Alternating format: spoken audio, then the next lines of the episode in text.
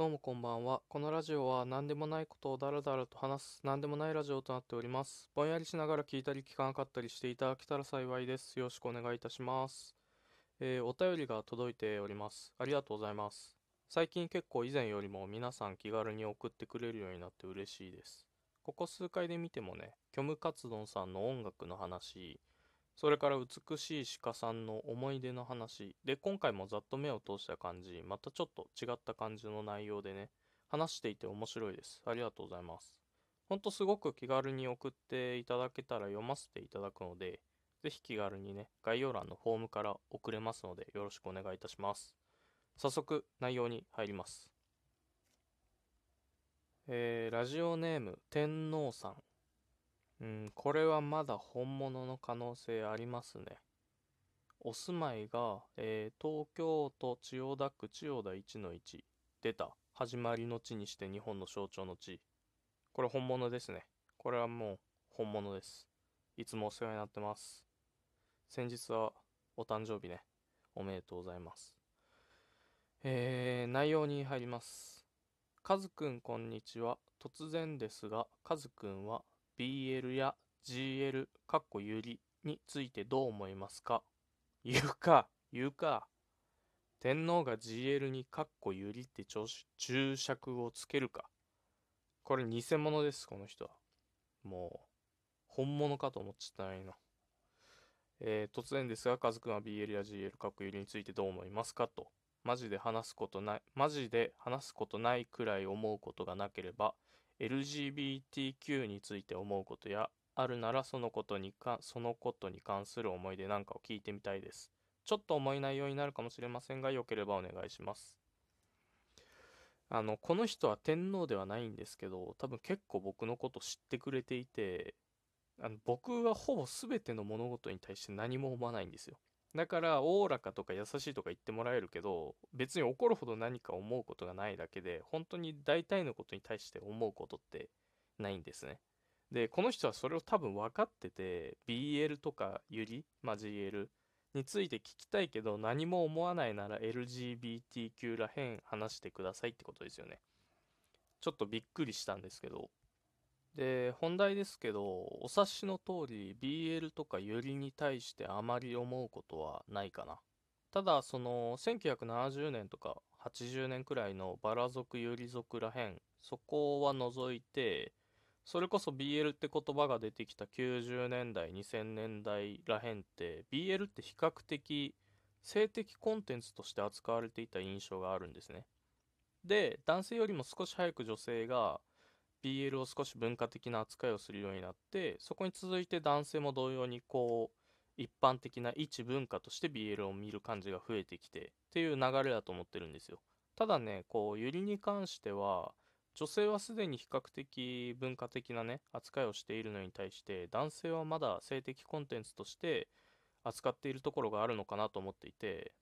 一般的に性的意識の強い男性がこう BL を文化的に扱っているのって単純に興味ないからっていうところがあると思うんですね。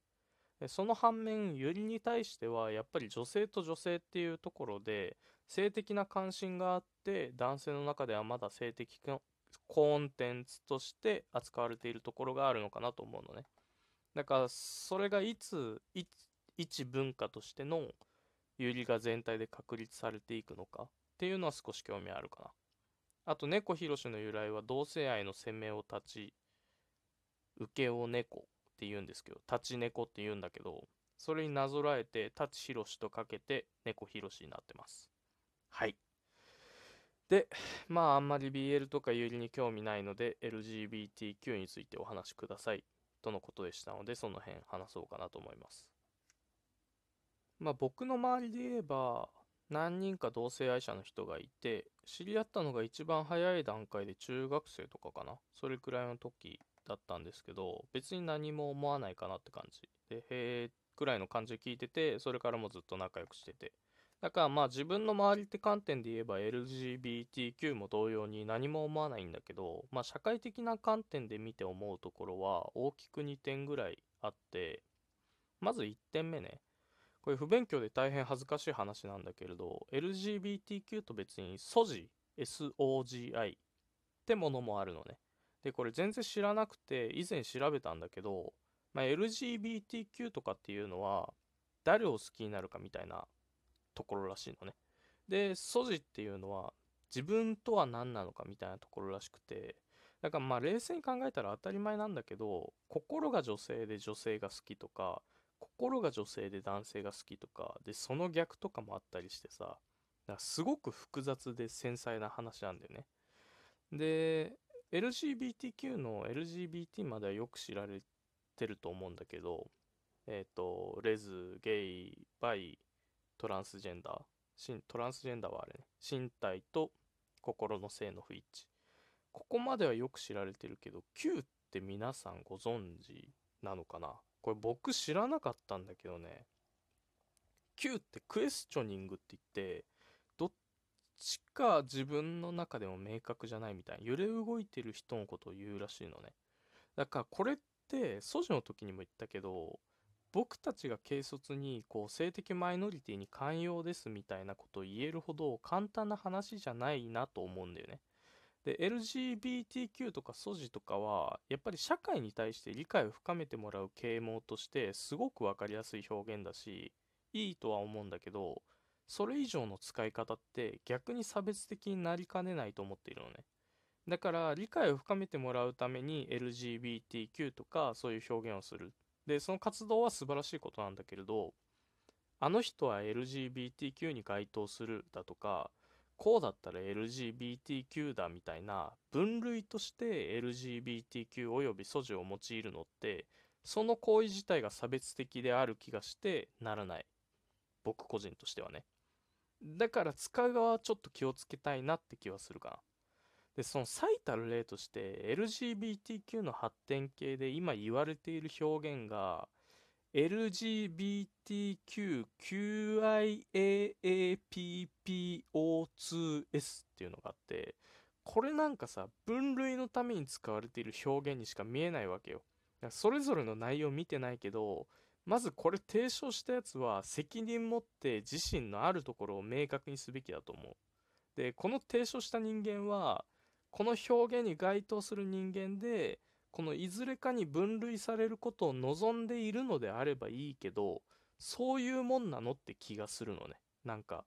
分類とか一般的ではないみたいな扱いが不適切だから社会に対する啓蒙として活動してきたはずなのにこうやって細分化して分類する行為ってそれまでの先人の築いてきたものを壊す行為じゃないかなって思うのよねで、それくらい別にいいのよ、細かくて。実際にそれくらい細かくて、こう、こういう人が好きだとか、こういう自分でいたいとか、こういう自分がどうとか、それくらい細かくていいんだけど、それをいちいち列挙してカテゴライズするという行為自体が、本当に性的マイノリティの人が望んでいることなのっていう気はする。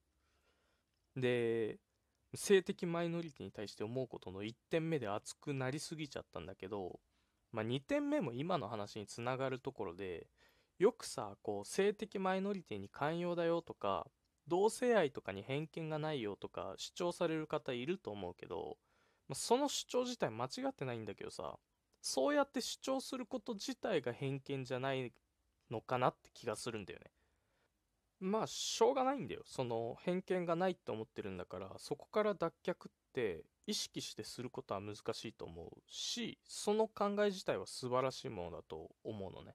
けど男が女を好きになるとか女が男を好きになるとかそういうところにそもそも偏見とか寛容とかって議論は生じないわけじゃん。だから偏見ないしその優しさを持ち合わせていられるのであれば偏見がないということを主張すること自体極力しない方がその人たちにとっても過ごしやすい世界になるんじゃないかなって気がするんだよね。まあ、僕も不意に言っちゃったりとかしてるんだろうけどなんかそう思うかな。うん。だから豚肉食う人に対して偏見ないよとかはさ成立しないじゃん。大体の人が食ってるんだからさその偏見とかんどういうことっていう話なわけじゃん。でもさねこれ例え話ね本当に。でもさその犬を食べる人に対して偏見ないよはなんつうの文章として成立するわけじゃん。そうやってこう犬を食べるという行為を一般的なものとして認識してないから。だからわからないけど性的マイノリティの人が言う偏見のない世界よっていうのは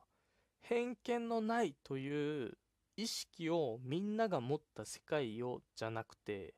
本当に文字通り偏見のない世界を望んでいるんじゃないかなって気はするんだよね。男が女を好きになるのが自然で何もおかしくない女が男を好きになるのが自然で何もおかしくない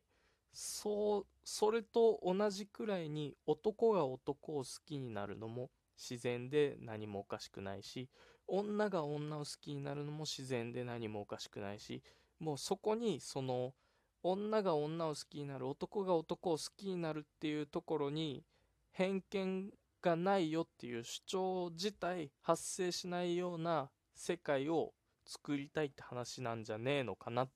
ていう気がしている。そんな感じかな？ちょっと内容多くなっちゃったから早口になっちゃったけどうまく伝わっていれば幸いです。お便りありがとうございました。